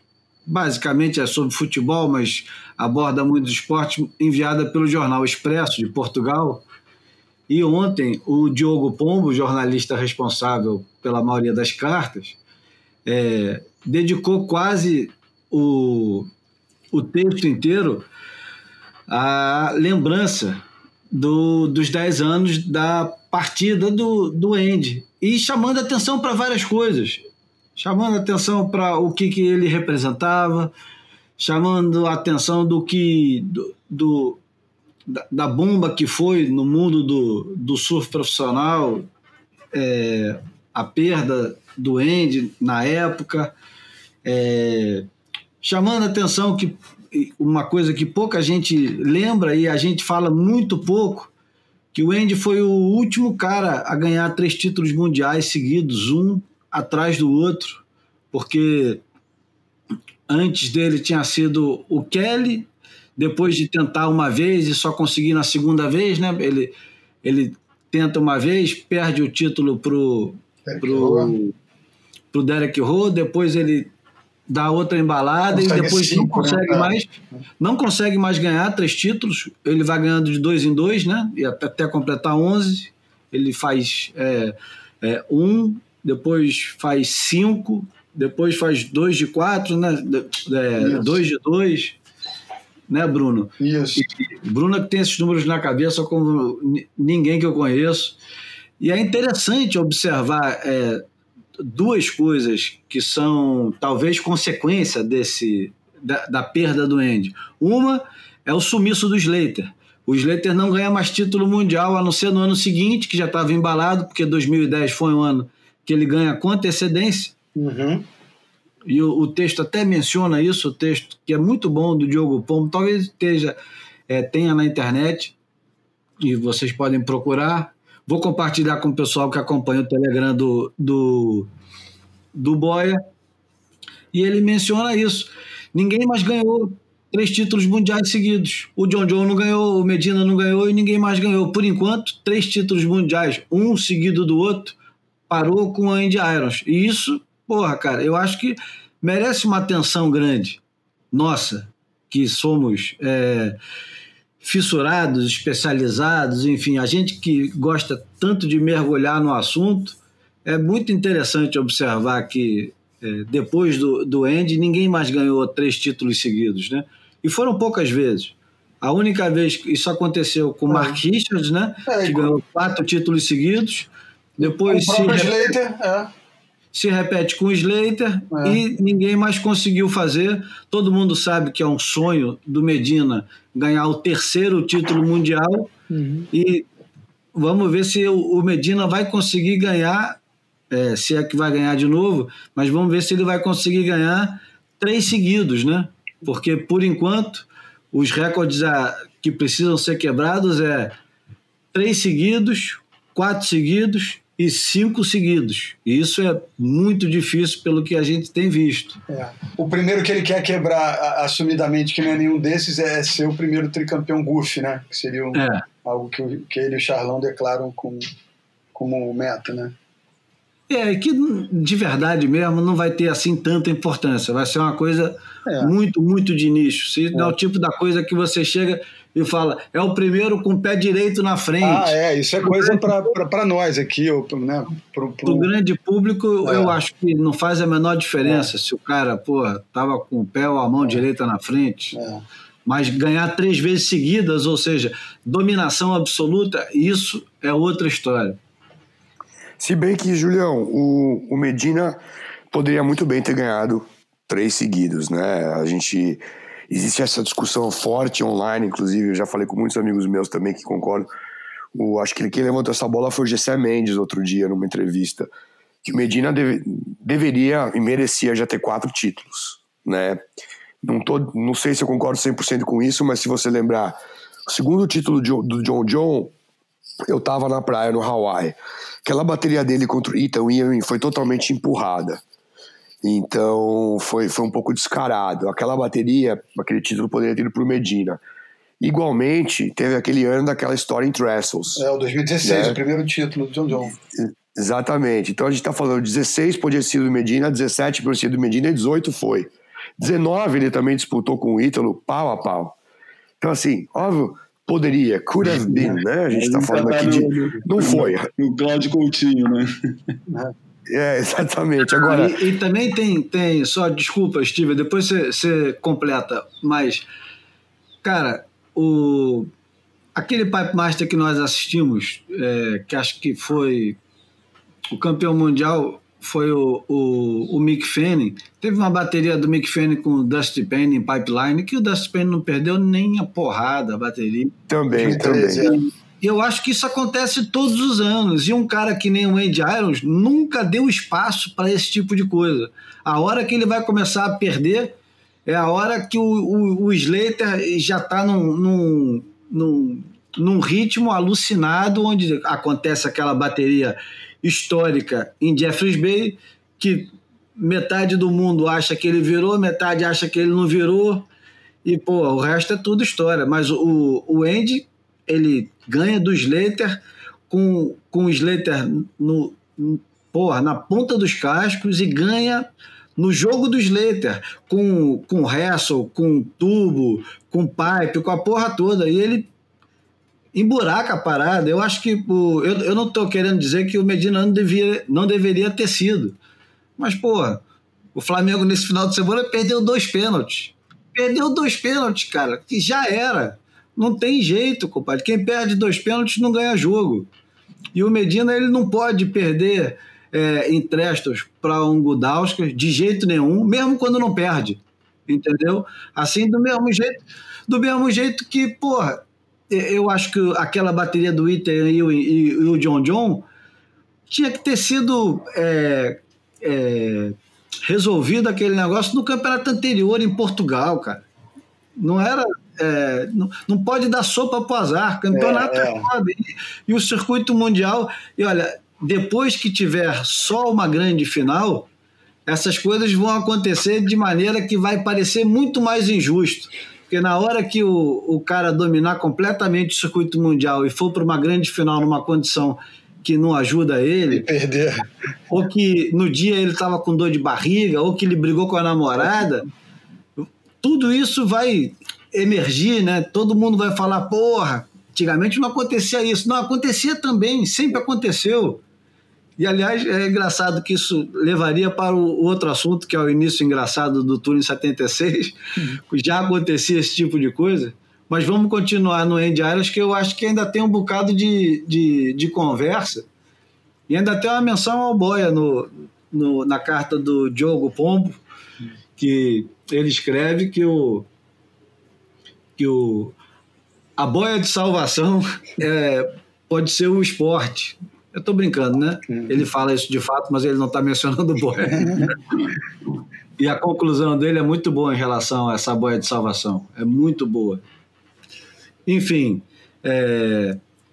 vocês leram a carta que o, o Kelly Slater escreveu no Inertia um ano depois que o Andy Irons se foi e como ela continua atual e relevante? Não, não, não li. Eu li na época. Eu li agora que você mandou, Julião. Eu li na época e não reli agora. E que tal? Merece menção? Eu acho que merece, é muito legal, cara. Esse, esses momentos do Kelly, eu acho que todos. Eu acho que todos esses momentos do Kelly são aquilo que faz dele o personagem que ele é. Junto com os títulos, junto com tudo mais. É, é, já tive oportunidade de falar ou escrever sobre isso. Aliás, tivemos oportunidade de falar isso num dos últimos boias, né, quando a gente estava comentando quem seria o nosso é, o nosso Pelé e seria o, o, Kelly. É exatamente por isso, né? Porque não é só o que ele faz, embora o Pelé não seja exatamente famoso pelas palavras que ele fala, né, pelas suas declarações, mas é muito mais pelo que os outros falam dele. Mas o Kelly, não, o Kelly tem, tem todo esse lado do discurso dele de, de ser marcante também, e eu acho que vale a pena ser mencionado, por isso. É, eu, eu gosto da, das histórias que o, que o Kelly conta no, nesse texto, que também vamos compartilhar no, no grupinho lá do, do Telegram. E ele conta várias pequenas histórias, né? da importância que o, que o Andy teve para ele, né? E, e, eu acho que o, o, o, surf profissional deve tanto ao Andy Irons, e agora eu vou cometer um. Vou dar um cavalo de pau absurdo aqui. É, eu não queria deixar de dizer também que no dia 30, outro gigante, que está aqui ainda, mas que, porra, qualquer hora pode bater as botas, fez aniversário, fez 60 anos o Diego Armando. Uma parada Maradona. Uma parada Maradona. Canhoto, 1,65. Cara que também responsável por mudanças na, na história do futebol e, e responsável por, por afrontas à FIFA que eu acho que poucas vezes algum jogador de futebol em atividade teve coragem de, de, de confrontar, né? E o, o Andy Irons, ele tinha um pouco desse negócio, eu acho. Ele era, ele era um bocado rebelde e era um bocado contra é, contra o establishment, né? Contra é, ele, ele se sentia profundamente desafiado pelo pela dominação do Kelly Slater, né? E tinha um certo desprezo até por isso, né? É. Fala, porra, não é isso tudo, não. É, Vou mostrar. É o anti-herói perfeito pro, pro, pro senhor é, certinho, né? Pro, pro, pro Todo-Poderoso. E, e, e, como tal. Enfim... baixinho pra caramba você, hein, Bruno? Tô, é. Tava bem baixo. Para mim, pelo menos, falo... não sei se o Júlio que tá, tá dirigindo aí a gravação tá, tá, tá captando bem. Só é um cara antissistema desde moleque, né, cara? Um, um caiçara, um, um surfista talentoso, mas que nunca se enquadrou no sistema, só tirou proveito do sistema para o seu sustento, para, enfim, para conseguir é, fazer uma vida em torno do surf, né? Mas nunca um cara que nunca se curvou a nada nem a ninguém, né? É, é mas eu acho que ele não gostava de ter imagem de vilão. Ele realmente não se curvou e não e era um pouco anti-establishment, mas eu acho que ele ter virado o vilão, o vilão perfeito, a antítese do Kelly, né, o Blue Horizon, toda aquela coisa, foi uma coisa que acabou abalando ele, porque no, no fundo ele era um cara do bem, né, ele, ele né, e, e, acho que acho que aquilo não sei, acho, ele carregou essa cena por um tempo e não foi algo que ele queria necessariamente ter ter atrelado com o nome dele. Concordo total. Acho que isso, na verdade, é a leitura de, de fora para dentro, mas é resultado um pouco das atitudes também dele. De, enfim. É, mas eu acho que não, ele tinha. Eu falei disso ontem até no, no meu espacinho digital, que eu acho que é, é todo marrento é, é, um, é um medroso, né? É um cara que não tá pisando num terreno que ele não se sente à vontade, né? E ele acaba compondo essa máscara, essa máscara social, como escudo, como uma defesa do, do que vem de fora. E eu acho que o Andy é, é retrato disso também. Eu, eu acho que é, é, toda aquela agressividade escondia um, um cara, na verdade, quase puro, né? Enfim, de, de, a, a, atrás daquela máscara toda de, de agressividade, de empáfia. É, todo mundo, os amigos, né, falavam isso, que ele era um cara parceiro, que era amigo dos amigos, protegia quem estava ao redor dele, enfim. E, e para uso externo, era, era esse anti-herói. Mas acho que quem privou da intimidade dele sempre fez questão de dizer que era um, que era um cara bacana, que era um cara afável, que, que isso era meio da porta para fora, né? Para ele lidar com, com todo esse sistema que está em torno dele. A experiência de vocês com ele é essa? É, do, é, dessa, é dessa imagem? Ah, eu acho que. Boa. Falei, falei. Bom, a minha é, cara, porque eu posso te dar um exemplo. Uma vez eu fui entrevistá-lo no, entrevistar o Andy no Tahiti e eu tava e o Andy tava tava, tava no auge daquela disputa Andy Kelly e, e ele ele tava um pouco avesso a entrevistas, todo mundo entrevistava ele, só falava do Kelly. E, e eu enchendo o saco do na época era o Simon Barrett, era, era, o, era o team manager da Billabong, eu falei: "Meu, preciso de uma exclusiva com o Andy, preciso de uma exclusiva com o Andy". Bom, ele falou: "Cara, consegui para você. Quarta-feira, duas da tarde, chega aqui que vai ter uma entrevista com o Andy. Eu cheguei lá, tinha a imprensa inteira. Né? O cara convocou uma, uma coletiva, me prometendo para cada um, cada jornalista, que seria uma exclusiva. Né? E a gente, porra, a mídia brasileira, ficamos por último. Último. Eu fui o último a falar com o gente quer dizer, tinha mais mídia brasileira além de você. E, não, acho que eu era o único, eu estava pela Fluir. Ah, tá. Eu acho que eu era o único. Okay. Mas ficamos por último. Então todo mundo pôde falar com ele primeiro, WSL, Surfing, Surfer, quem fosse. SP, né? Não era nem WSL, né? É, é isso, SP. Aí, bom, na hora que o Andy acabou e era a minha vez, o cara falou pro Andy, ó, oh, tem mais esse cara aqui do Brasil. Aí o Andy virou e falou, porra, mano, mais um, tô de saco cheio já. Puta, aquilo me deu uma brochada. O cara falou aquilo na minha frente, né? Que, que é aquela honestidade do Andy, ele falou a real, né? E eu falei, cara, desculpa, mas eu tô vindo do Brasil, que quero muito te entrevistar, mas vai ser uma coisa breve. E eu não mencionei do Kelly, eu fiquei falando de equipamento, de prancha, de chopo. Eu fiz um bate-bola com ele sobre o Brasil, é, bem engraçado, assim. No final, o cara abriu um sorriso e falou: Meu, essa foi a melhor entrevista que eu fiz aqui no Tahiti, cara. Me desculpa o meu mau humor no começo. E eu saí da entrevista, sabe, falei, cara, que cara gente fina. Tipo, ele foi super honesto, ele não tava com saco de dar entrevista. Mas depois que ele viu que eu não era um babaca, que não tava querendo arrancar uma frase controversa dele, ele se sentiu mal por ter sido é, meio grosso no começo, né? uhum. né? Até pediu desculpa e falou que foi a entrevista mais divertida que ele fez no Tahiti. Então, então acho que isso, isso conta muito sobre, sobre a, a, personalidade dele. E você, Bruno? Pô, eu me lembrei até de uma situação com o Parco que eu vivi, que, que é um, um cara que também tem uma fama de, de irracível, de, de difícil de lidar. Mas eu, com o Andy eu tive poucos momentos, cara. E eu até relembrei um, o primeiro que eu tive com ele no Mundial Amador de 94 aqui no Rio, na verdade, foi um, foi um não momento, né? Porque eu, eu já estava mapeando quem era um. É, todo mundo, né? Nessa nossa tentativa de, de observar quem está fazendo e acontecendo nos eventos. E aí eu percebi aquele trio, porra, de ouro, é, o Kalani Robb, ele e Bruce andando juntos e, porra, fui atrás dos moleques e entrei num, num ônibus que levava eles pro, pro, pro, para São Conrado, pro hotel onde eles estavam hospedados, e só nós, nós quatro no ônibus. Eles foram direto para o fundo, eu entrei atrás deles com a minha raietezinha ligada, com a câmera, tentando tirar alguma palavra, alguma entrevista de qualquer um dos três. Eu queria meio que é, mostrá-los juntos e, e, e, tirar alguma, alguma coisa daquela situação e, cara. Guerrilha, né, Bruno? Porra, guerrilha, guerrilha total. E, e, eu com 20 e poucos anos, mas cada um deles, um tinha 17, outro 16, o Bruce tinha 13.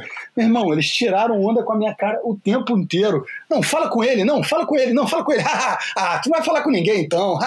meu irmão, eu saí humilhado, puto da vida, e não consegui nem três palavras é, concatenadas juntas e, e, tempos depois eu me lembro de estar junto com o Bocão, a gente fazendo cobertura lá do evento da, da Praia da Vila, e o Bocão teve uma ideia de supetão brilhante, que foi, ele estava junto com a Lindy num canto lá, e sem assessor de imprensa, sem ninguém blindando ele, a gente partiu para entrevistar ele, e eu estava só no apoio, o Bocão que estava com o microfone na mão, e ele percebeu ali né, é, a possibilidade de entrevistar a Lindy, antes do Andy. Então ele, ele foi com, com o microfone, com a câmera armada, opa, tudo bem? E, e, e, o Bocão faz uma coisa diferente, que eu sou um cara mais tímido, eu peço permissão quando eu vou com a câmera para o micro, microfone, eu digo que eu estou representando, o Bocão não, já usufruindo do carisma dele, ele vai e começa a entrevista sem anunciar a entrevista, né?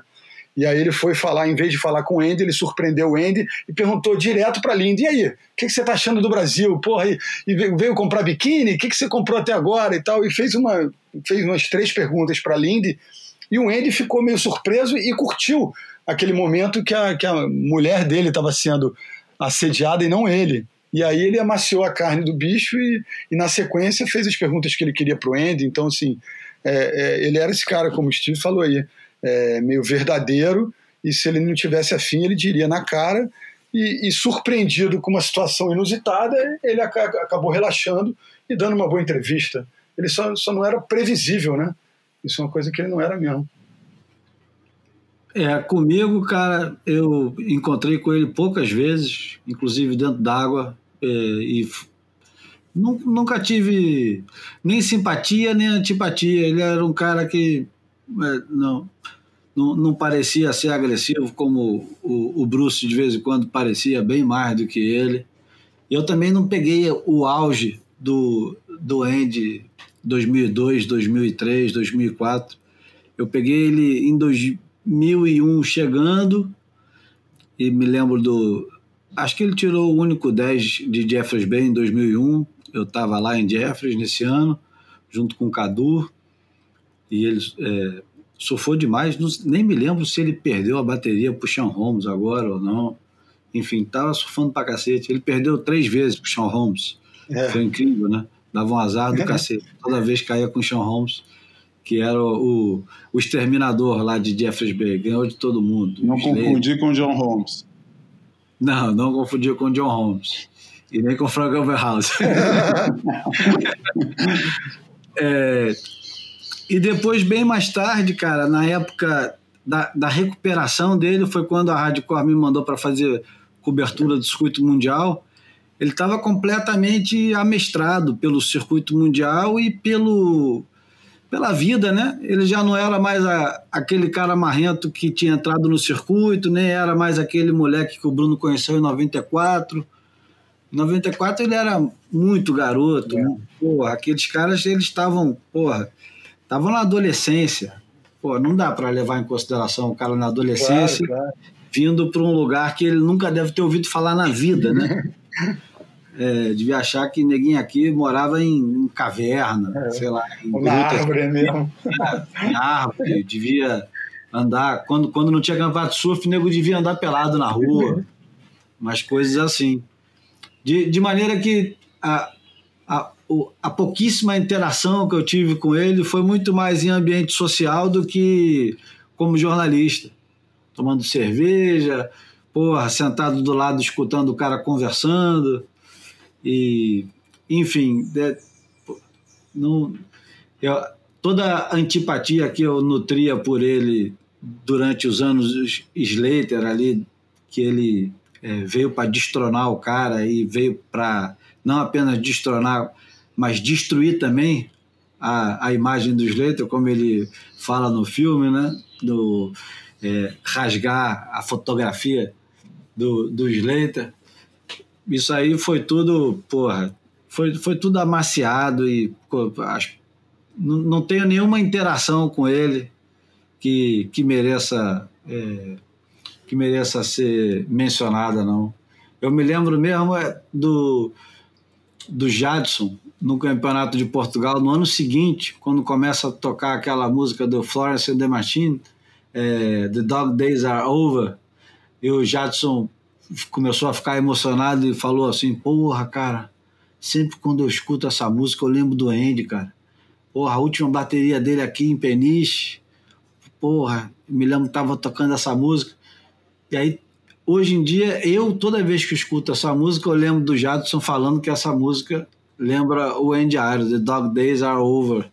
E, e pronto, é a única história que eu tenho é essa, fora as histórias de bateria, né? É, a minha experiência com ele também foi muito mais pelo lado social e nunca, estou bem parecido com você, nunca tive menor sinal desse cara e inclusive estava meio preparado. A primeira vez que eu falei com o Andy Irons foi na única vez é, porque o que aconteceu? O auge do, do Andy Irons, que começou em 2002, é, foi, aquele, foi exatamente aquele campeonato em Portugal, o WCT da Figueira, que não acabou por falta de onda é, e que decretou assim tipo a ausência do WCT em Portugal até 2009, até até rolar em, em com o Search. Uh, e foi esse ano, foi a primeira vez que eu falei com ele, apesar de ele já ter estado em Portugal, ele, ele, ele fez uma final, ganhou, já não lembro, um WQS lá no sul, de Portugal no Algarve, que eu não fui fazer a, a cobertura. Alguém ah, no ano 2000 que o Marcelo Nunes ganhou. Ele fez Ou, final, tirou. Exatamente. Isso tirou mesmo. terceiro até. Né? É, é, ele fez final ou semifinal, não sei, já não lembro. É, mas não fui, eu, não, fui, não fui eu que fui fazer a cobertura desse campeonato, por isso não cruzei com ele nessa época. Depois vi ele, tinha visto ele, obviamente, em 94 no Mundial Amador. Foi a primeira vez que eu vi os dois irmãos. Foi no Mundial Amador lá de, do, do Rio mas nessa época nem, nem, falei, os caras eram muito moleque, revelação aparecendo ali e tal. Eu naquela época estava muito mais interessado no Neco Padarates do que no, nos Irmãos Arias, para falar a verdade. Achava um personagem bem mais fascinante.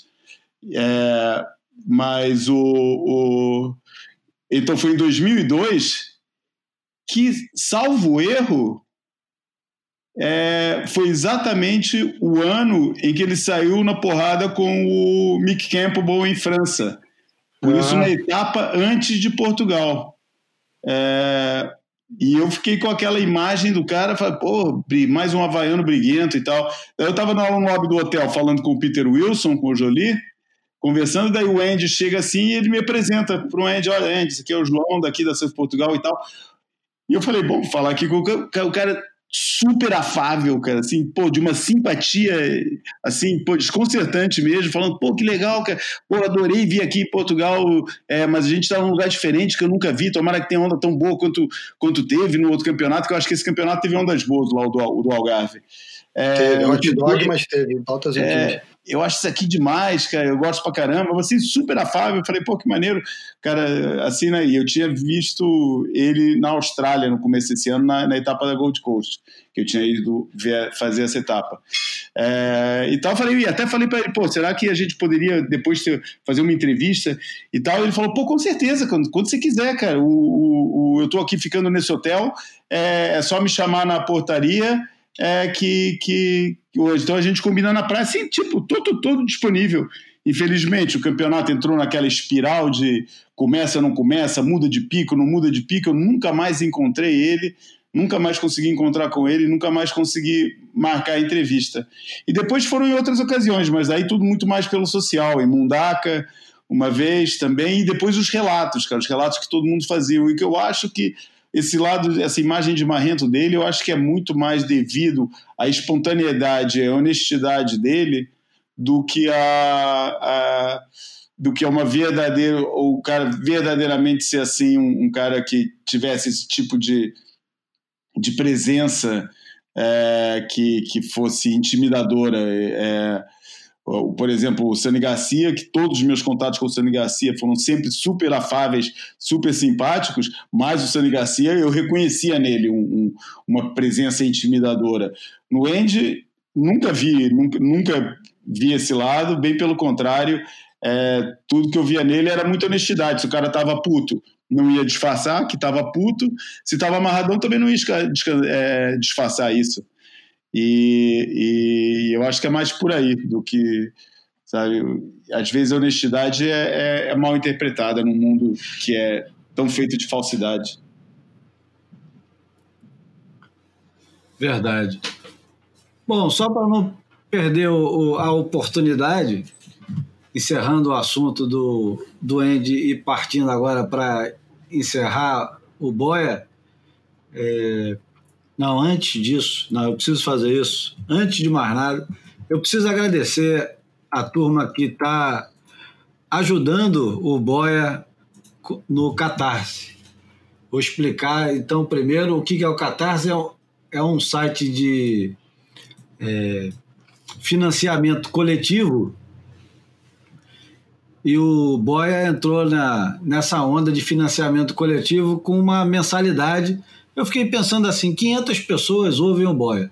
Se cada um entrar com 10 pratas, uhum. é um dinheiro que já vale a pena para todos nós e não vai fazer tanta falta assim para o amigo ou para a amiga que está nos ouvindo. E foi prometido elogios com superlativos. E vão faltar superlativos aqui, porque é, a gente já tem 19 contribuintes. Não é brincadeira, não para duas semanas, acho que está muito bom. Então eu vou pedir ajuda ao Steven, ao João e ao Bruno. Aliás, Steven, presta atenção, cara. De repente já está na hora de colocar a mostra também no financiamento coletivo. Ah, tá no plano total, cara. Ou é isso ou é o fim. um dos dois, cara.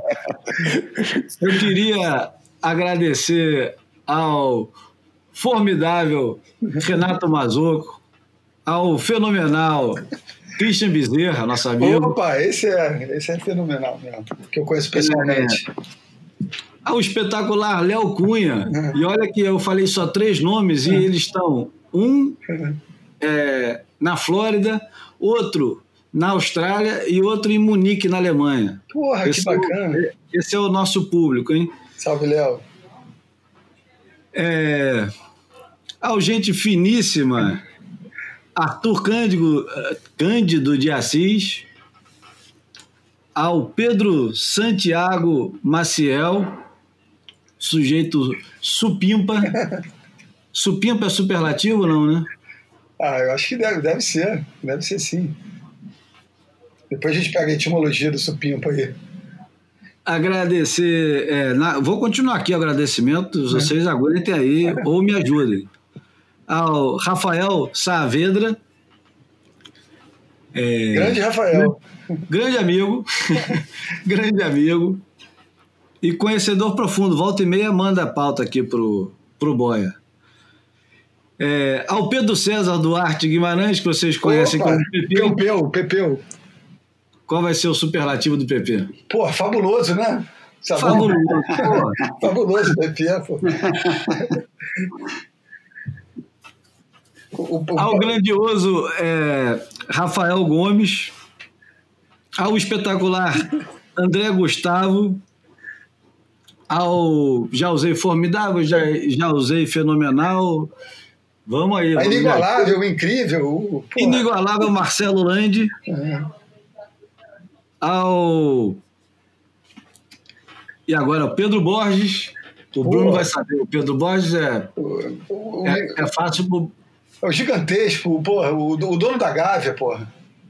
O, não, mas isso não é superlativo, o dono da Gávea. mas o gigantesco é. O gigantesco, o coração, porra, lindo. O amável, né? O, sempre amável. amável. É. É, ao sempre presente Rogério Abruzini, ao camarada Pedro Mestre, o fotógrafo Pedro Mestre, né, de Portugal. Porra, um predestinado, né?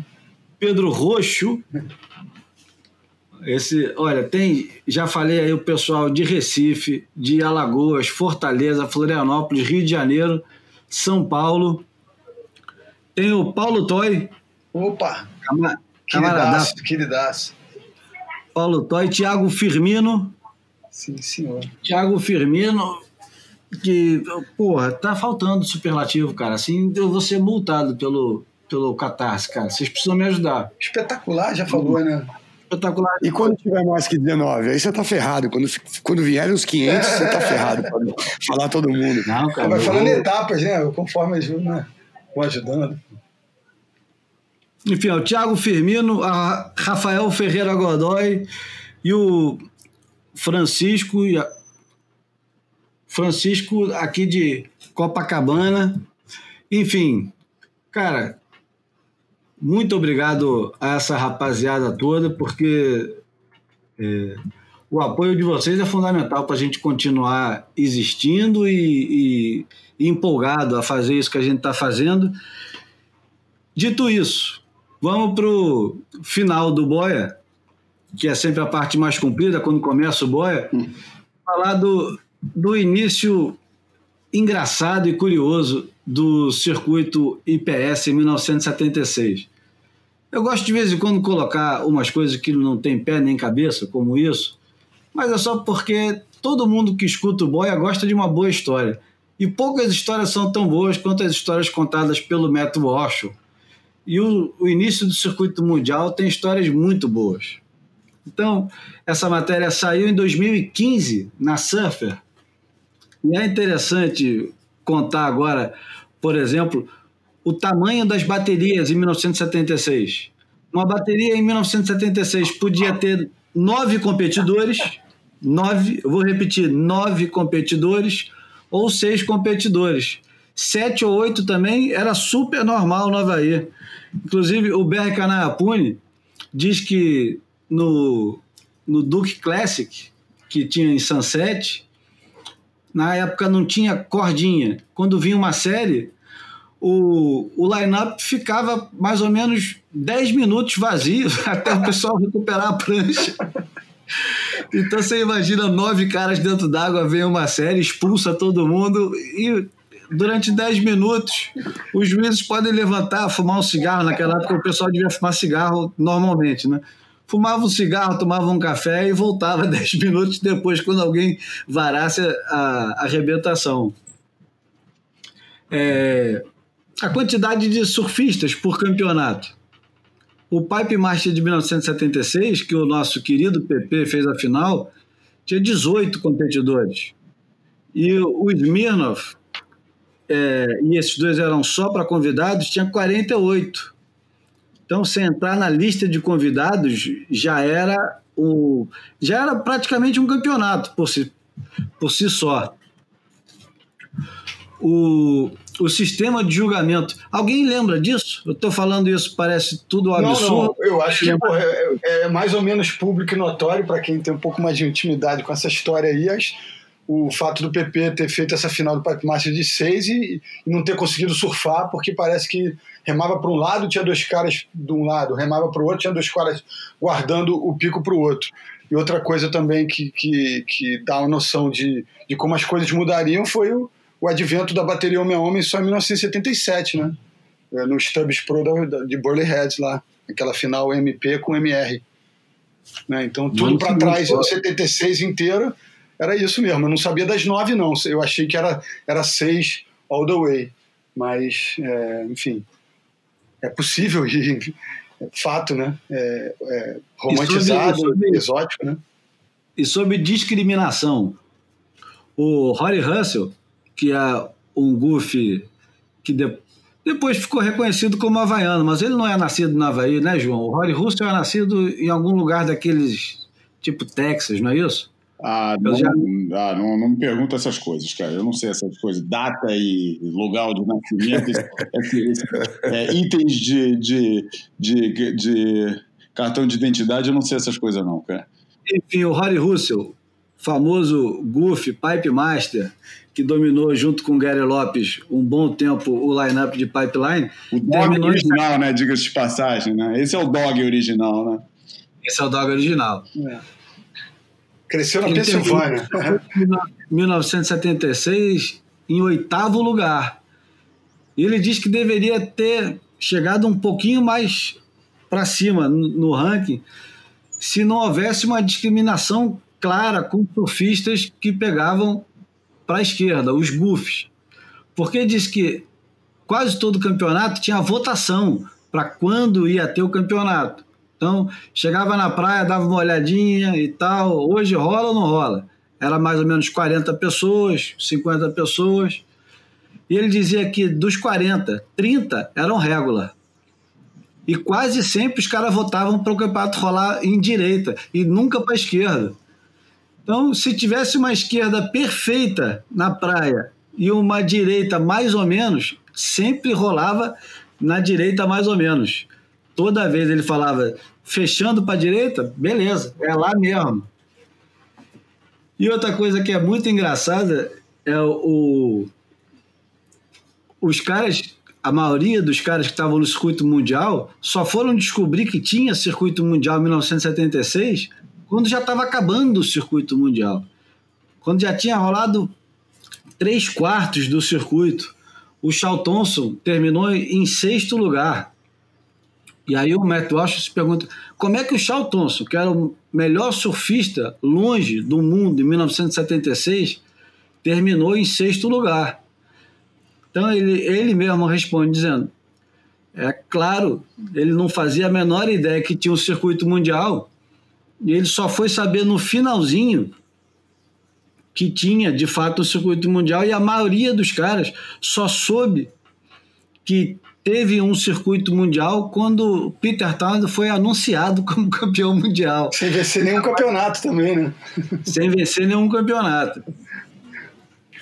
E a inscrição nessa época custava 75 dólares no Pro Class Trials e nos outros era uma notinha de, de 100 normalmente. Pô, caro pra época, hein? Caro. Caríssimo. Não, leva em consideração que o prêmio às vezes não era muito mais do que Pô, isso. Não tem aquela história que o, que o primeiro Pipe Masters, o Gary Lopes, não levou fé que o evento era para tão poucos e era tão amador que ele tinha um dentista, tinha um compromisso na e ele acabou não indo para a praia achando que não ia rolar nada, que era um caô. E, enfim, há controvérsia, há é, controvérsia. É, Dizem que o Cork é, Carroll mentiu para ele. Para poder eliminar ele, né? É. O Cork Carroll chegou e falou: não, não vai rolar nada, não. não. Hoje não vai rolar, o mar tá horrível. a melhor história do primeiro Pipe Master é do patrocinador, né? Mas essa deixa pra gente contar em outra ocasião. Tá. E olha só, Rory Russell é foda, hein? Foi, ele foi, cresceu na Pensilvânia, mas o é surpreendente isso, né? Ele, ele, ele nasceu numa base militar na Alemanha, mano. Porra! É. Porra. Ele foi para Pensilvânia e depois, adolescente, é que foi parar no Hawaii. Tá vendo? O boia também é cultura. Bom, vamos caminhando então para o encerramento de fato. Quero agradecer muito aos colaboradores do Boia no Catarse. Quero agradecer a turma que fica mandando agora a pauta para gente, que é muito legal. Toda hora tem um áudio ou uma mensagem sugerindo pautas. Algumas são muito boas e ainda não dá para colocar todas, principalmente depois de uma semana como essa. Mas é, esse foi o Boia número 69. Eu, Júlio Adler, falando aqui de Ipanema, junto do nosso convidado especial de hoje, Steven Allen, João Valente e Bruno Bocaiúva. Vamos nos despedindo aos poucos. Pode começar pelo Steven. Se a gente tiver esquecido alguma coisa, agora é a hora de falar. Aquele abraço, Steven. Pô, brigadão, Júlio, de novo. João, Bruno, sempre um prazer eu sempre fico com esse feeling de que a gente podia continuar mais três, quatro horas falando, sempre tem assunto para falar, né? Mas é bom para a gente manter para os próximos. E aí, João, no próximo prometo a gente conversa, conversar sobre aquela história da STEB. Eu acho que a gente pode linkar é, com a matéria que vocês dois, Júlio e João, é, publicaram na, na sua net e, e teve uma grande atenção dos gringos. Então acho que a gente pode falar disso no próximo.